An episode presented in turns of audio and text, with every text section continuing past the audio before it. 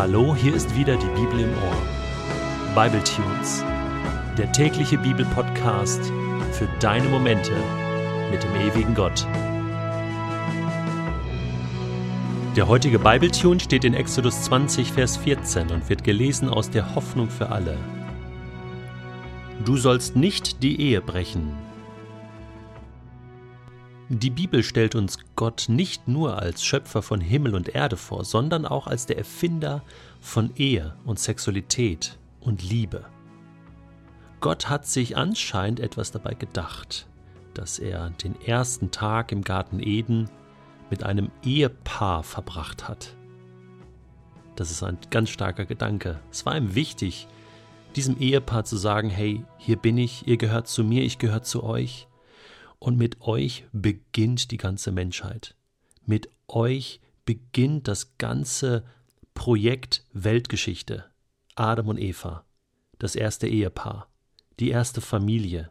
Nicht umsonst sagen wir auch heute noch, dass eine funktionierende Ehe, eine Familie, wirklich die Basis und das Kernstück einer Gesellschaft ist, egal in welcher Kultur, egal welche Rasse, welche Nationalität, egal wo auf der Welt, Ehe und Familie, verbindliche Partnerschaft, Freundschaft, das ist die Basis von dem Miteinander von Menschen. Und ich glaube und bin fest davon überzeugt, das ist Gottes Idee gewesen. Das erste Ehepaar. Und er muss diesem ersten Ehepaar ja nicht sagen, hey, brecht die Ehe nicht und lasst euch ja nicht scheiden. Er muss diese Grenzen gar nicht aufbauen, sondern Gott geht vom Positiven aus.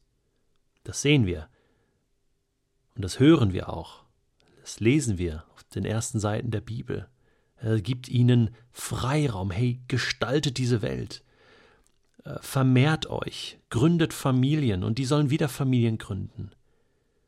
Und so weiter und so fort. Das ist der Traum Gottes, dass Menschen diese Erde bevölkern, die er so wunderbar geschaffen hat. Warum muss er dann hier in dem sechsten Gebot das Gebot des Ehebruchs geben? Du sollst nicht die Ehe brechen. Warum muss Gott hier im siebten Gebot die Rahmenbedingungen für die Ehe noch einmal neu regeln? Der Grund ist ganz einfach. Die Idee Gottes von Ehe und Familie drohte zu scheitern. Und der Grund dafür lag natürlich in dem Scheitern des Menschen an sich. Schon in 1. Mose 3 lesen wir, dass der Mensch sein eigenes Programm fahren wollte, dass er Gott los sein wollte. Der Mensch wurde zu einem Egoisten. Ich will mein Leben leben ohne Gott, nach meinen Regeln. Das ist der eigentliche Egoismus. Das hat nichts mit Individualität zu tun. Die lässt uns Gott.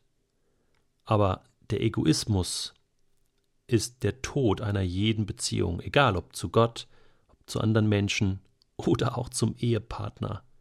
Und deswegen scheiterten die Ehen, auch in Israel, wurden Scheidebriefe ausgestellt. Mose hat das sogar veranlasst, das lesen wir später im Neuen Testament, wo Jesus diskutiert mit den Pharisäern. Die Idee war gescheitert.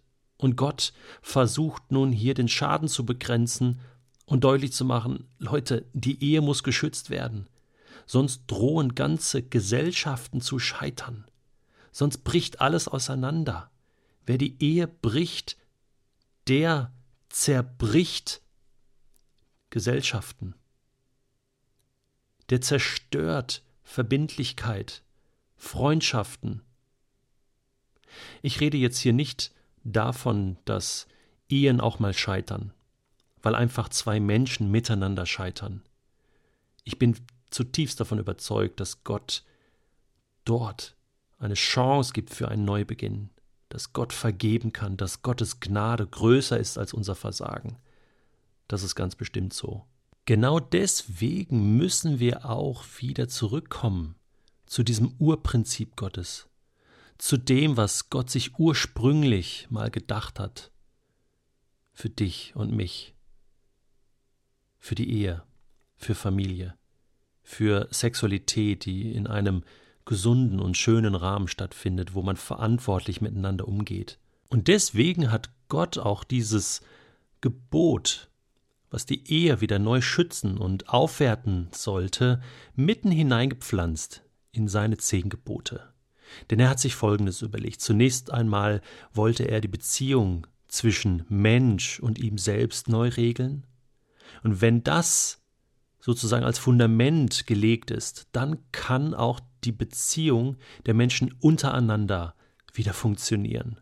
Das ist der logische Aufbau, denn das war ja zerstört worden damals im Paradies.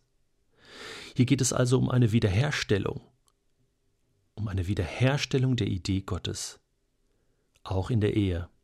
Und das ist der erste Ort, wo das gelingen kann. Der erste Ort, wo ich anfangen kann, die zehn Gebote zu leben. Das finde ich eine unglaubliche Idee Gottes. Aber auch eine Herausforderung. So als wenn Gott sagen will, hey, diese zehn Gebote sind zuallererst zehn Gebote für die Ehe. Wenn es mir als Ehepaar gelingt, Gott an die erste Stelle zu setzen, ihn zu ehren, wenn es mir gelingt, den Sabbat zu heiligen, was bedeutet, dass ich als Ehepaar diesen Tag feier, mit Gott zusammen, so wie Adam und Eva im Paradies auch den Sabbat, den ersten Sabbat in der Weltgeschichte mit Gott gefeiert haben, geruht haben. Wenn es mir gelingt, als Ehepaar unsere Eltern und Schwiegereltern, was manchmal sehr herausfordernd ist, zu ehren. Ja, wenn es mir gelingt, nicht zu töten. Aber was heißt denn das? nicht zu töten. Jesus sagt dann mal, wer zum anderen sagt, du Narr, du Idiot. Da fängt das schon an, wenn ich anfange in Gedanken den anderen zu erniedrigen. Da fängt Töten an. Und wie schnell geht mir das gerade in der eigenen Ehe manchmal durch den Kopf, manchmal auch über die Lippen, wenn ich sage, du spinnst. Und plötzlich merke ich, wie die zehn Gebote greifen wollen, ganz tief sich verankern wollen in meine eigene Ehe. Denn wenn es mir gelingt, die zehn Gebote in meiner eigenen Ehe zu leben, dann kann es mir auch an jedem anderen Ort, in jeder anderen Beziehung gelingen.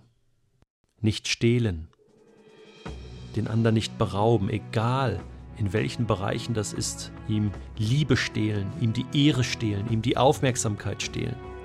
Nicht lügen. Wir könnten jedes Gebot durchgehen und merken, Gottes Traum ist es, dass Ehe wieder gelingt. Hast du was gemerkt? Ich habe heute gar nicht über Ehebruch gesprochen. Sehr wenig. Weil darum geht es Gott gar nicht. Er möchte nicht dir vorschreiben, wo ist denn jetzt die Grenze? Wie weit darfst du denn jetzt gehen, äh, um am Ende sagen zu können, oh, ich habe die Ehe noch nicht gebrochen oder was auch immer. So ticken wir manchmal. Gott geht es um was ganz anderes.